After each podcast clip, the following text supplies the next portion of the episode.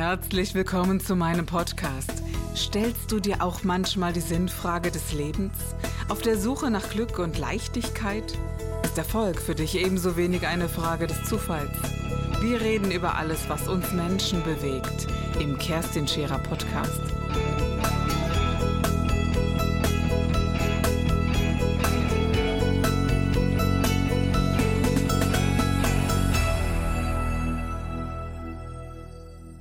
Vielleicht kennst du das auch. Das Interessante ist ja, das bringt dich ja genau in diesen in den Augenblick. Also du hast ja gar keine Zeit darüber nachzudenken, was in zwei Wochen ist. Du sagst, ich bin froh, wenn ich die nächsten zwei Stunden rumkriege. Ja, also Ja, genau. wenn ich da eine Genau. Stunde schlafen Du bleibst kann. im puren Überleben, wie du schon genau, gesagt und du hast. bist, du bist, was mal irgendwann war oder was irgendjemand vielleicht denken könnte oder welche Erwartungen jemand anders an dich hat, das ist, da hast du gar keine Energie für. Ja? Du bist, bist also schon in diesen Present Moment äh, reingezwungen, wo du aber ganz, ganz mit Scheuklappen sagst, was ist jetzt der nächste Schritt? Kann sich Also, aber keiner vorstellen, der nicht schon mal so irgend so eine Situation erlebt hat. Ne? Wahrscheinlich nicht. Nee. Wahrscheinlich nicht. Nee. Könnte ich mir, also ich hätte mir das vorher nicht ausmalen können, wie solche Zustände sind. Und eure sind ja noch mal zehnmal extremer gewesen als wahrscheinlich die Situation, die Also ich muss auch, das macht ja auch keinen Spaß. Also Nee. es ist ja nicht so, dass man sagt, das wünsche ich mir wieder zurück. Heute ist ja so, wenn nachts jetzt einer schreibt, dann denke ich, mein Gott, Ja, genau. muss das jetzt Genau, sein? genau. Und habe ich das 60 Mal gehabt oder so. Ja, Ähm, wo der, der Kleine jetzt mal, also der Kleine war dann völlig chillig, ne? Und äh, im Verhältnis. Und wenn der jetzt mal krank ist und nachts zweimal aufstehen muss, bin ich morgens völlig übermüdet und denke, so, was ist mit dir los? Ja? Äh, war, hat, hat es mal eine ganz andere Zeit, ja? Ich hatte auch nie dieses, dass mein Körper sich das zurückgeholt hätte haben müssen. Also man hat zu mir gesagt, ja, irgendwann kommt das zurück und dann wirst du zusammenbrechen und so. Ich habe das Gefühl gehabt, dass eine ganz neue Kraft in mir entstanden ist. Und das wäre eben die Frage, ob das bei euch in einer viel größeren Dimension auch entstanden ist. Ähm, also eine Kraft ist insofern schon da, weil du gu- gute Gründe hast.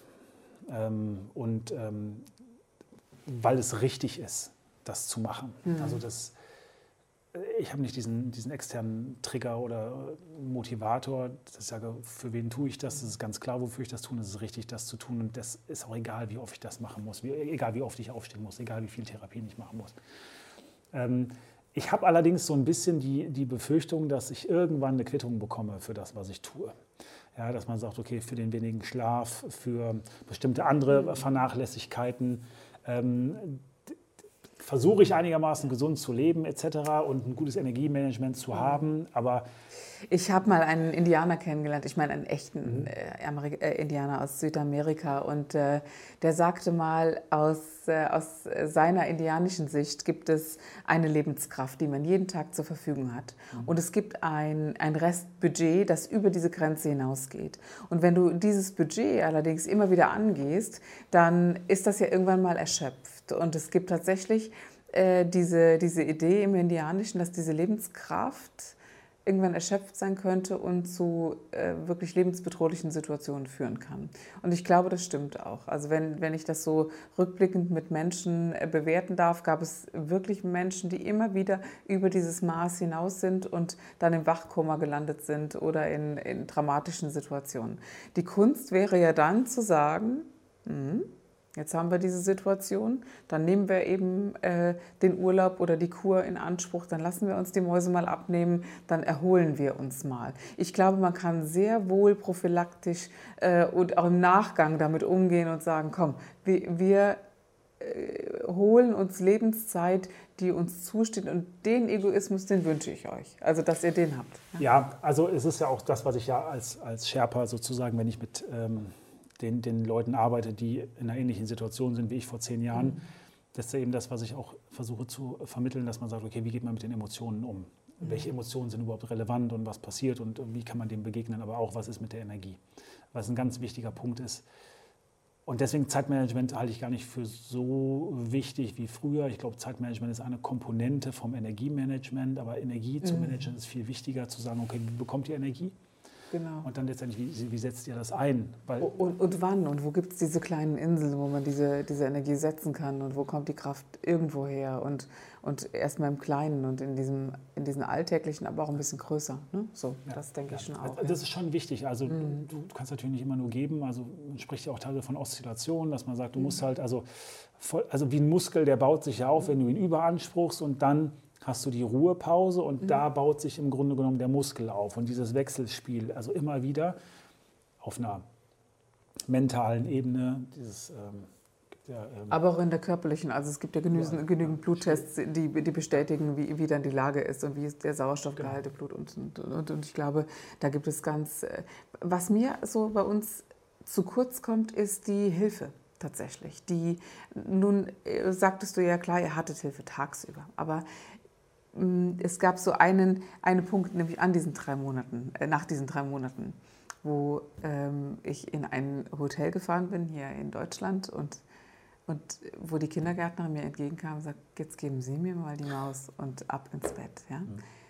Die Tränen, die da geflossen sind, waren Tränen der Erleichterung und der, dieses Mitgefühl und dieses, ich nehme dir das jetzt mal ab, finde ich eins, ich kann gar nicht in Worte fassen, was das für mich bedeutet. Das hat für mich mehr bedeutet als alles, was ich sonst so an Liebe bekommen habe. Verstehst du? Ja. ja. Ich glaube, das ist aber auch eine Sache, die an uns liegt, dass wir lernen müssen, Hilfe anzunehmen. Hm, das ist und, ja gar nicht so ähm, leicht. Ne? Genau, hm. genau. Und das musste ich ja auch lernen. Naja, aber so alleinerziehende Mütter manchmal, weißt du, die in ähnlichen Situationen sind, so viel Unterstützung gibt es bei uns in Deutschland da nicht oder sie wissen es vielleicht nicht. Weißt du, wie ich meine? Also es ja. gibt auch so eine Unwissenheit. Und ja, auch, und ist ja auch nicht einfach. Ne? Nein. Also das ist ja auch, ähm, du musst dich auch überwinden, dann manche Dinge zu tun oder dann hältst du dich sonst für eine schlechte Mutter oder du hältst dich für schwach oder wie auch immer. Ich glaube, es mit dem Hilfe annehmen, da steht uns unser Ego dann schon ganz oft im Weg. Ja, ja. Ähm, Aber selbst in der Not ja, ja, ja, ja, das stimmt. Also ich glaube, so in der Not äh, so Hilfe anzunehmen, wie andere sie annehmen, wo du denkst, nee, so schlecht bist du nicht dran oder das hast du nicht nötig, da steht unser Ego Aber schon wir, sehr Wir schauen ja auch auf die, auf, die, auf die verschiedenen Bereiche. Ähm, ja.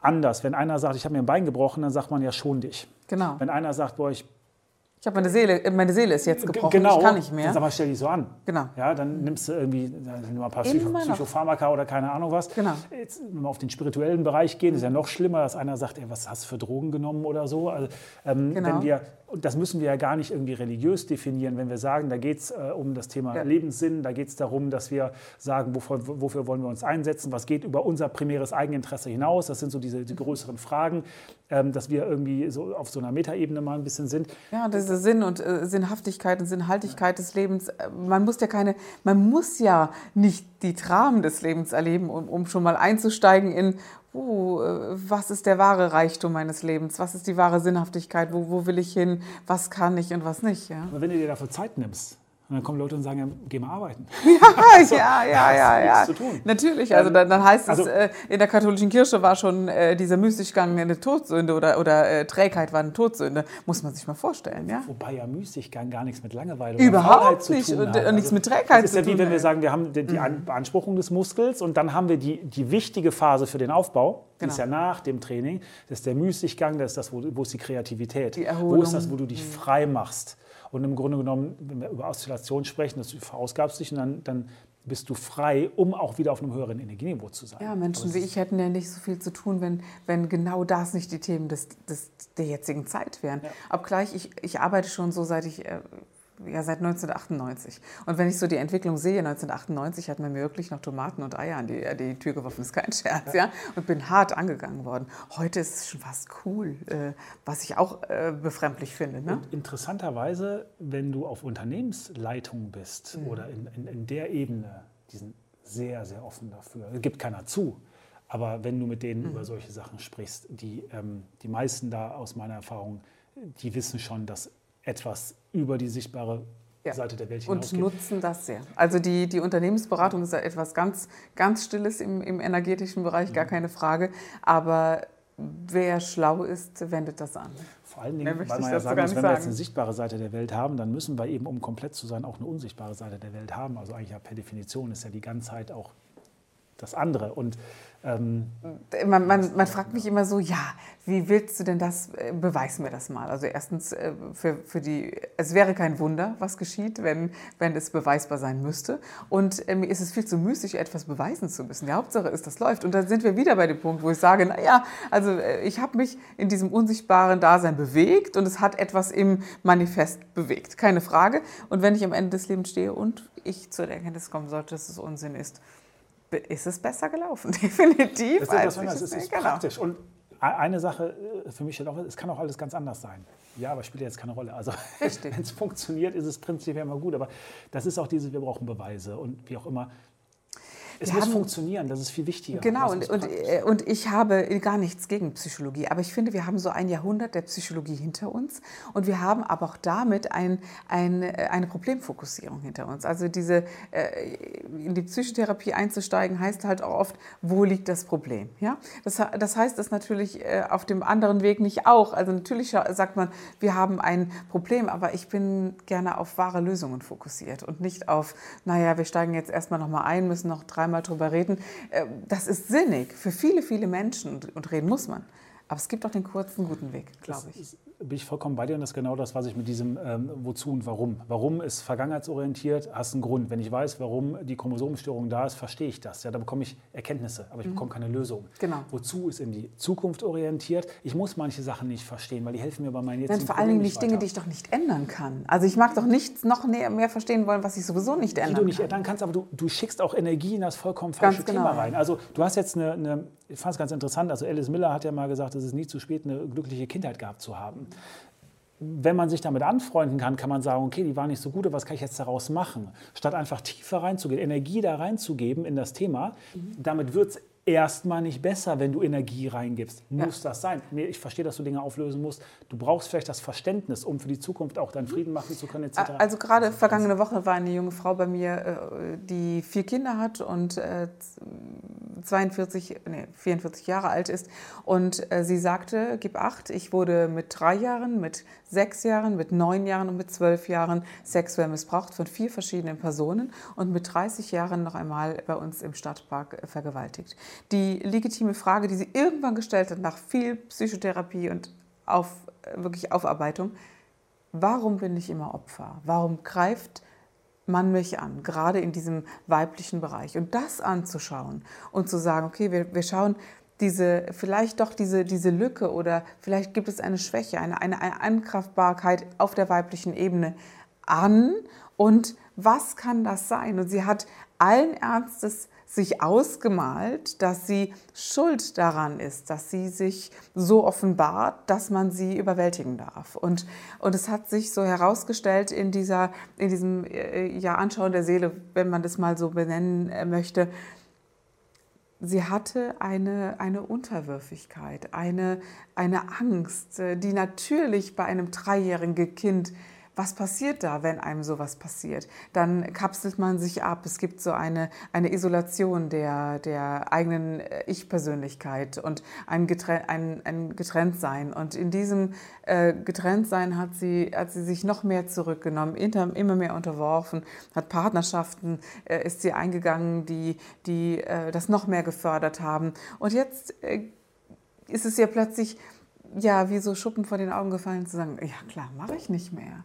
Und sie hat währenddessen studiert, ist selber äh, Sozialpädagogin geworden und, und, und, und, und ist, ich bin sicher, sie geht jetzt einen erfolgreichen Weg in der Akzeptanz, dass dies zu ihrem Leben gehört, aber eben auch, und dafür helfe ich anderen und ein Geben und Nehmen lernen und etwas Sinnvolles darauf zu machen. Ich bin, würde unterschreiben, dass ihr das nie wieder passiert.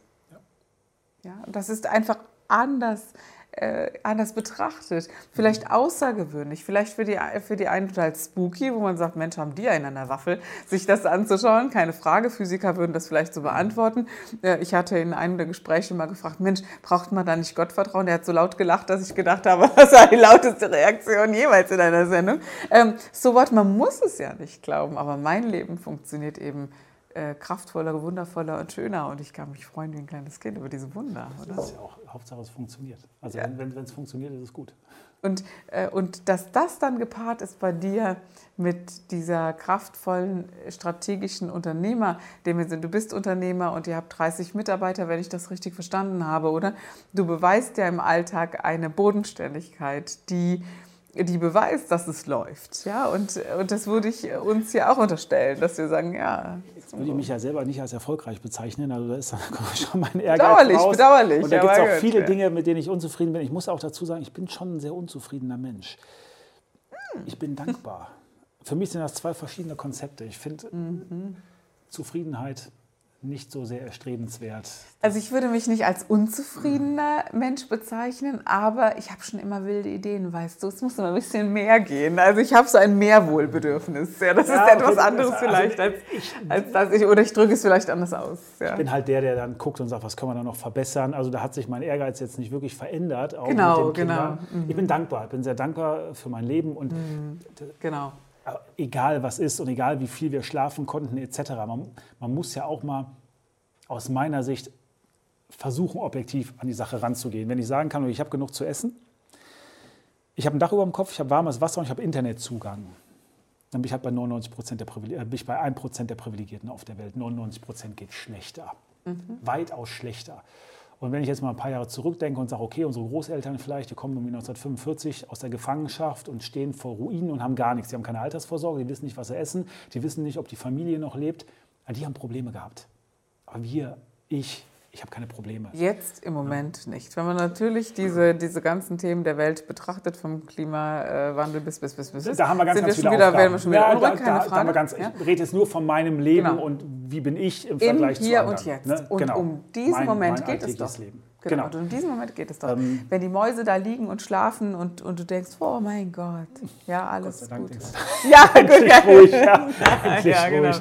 Hoffentlich früh geschlafen oder sonst wieder. Ja, ich liebe die ja dann so schnell wieder. Weißt du? Also da, ich habe ja diesen Moment, wo ich völlig genervt bin, dann schlafen die ein nach zehn Minuten und denkst, oh, ja, also es ist so etwas äh, mit kleinen Kindern schon wundervoll. Ich, ich, bin da auch nicht nachtragend. Die Kinder da kann man gar nicht, ja, genau. Ähm, aber als Unternehmer, ich, ich bin schon auf der einen Seite sehr offen äh, für Dinge geworden, habe mich da sehr verändert, auf der anderen Seite auch deutlich härter und konsequenter geworden. Also ich sehe da schon, dass das...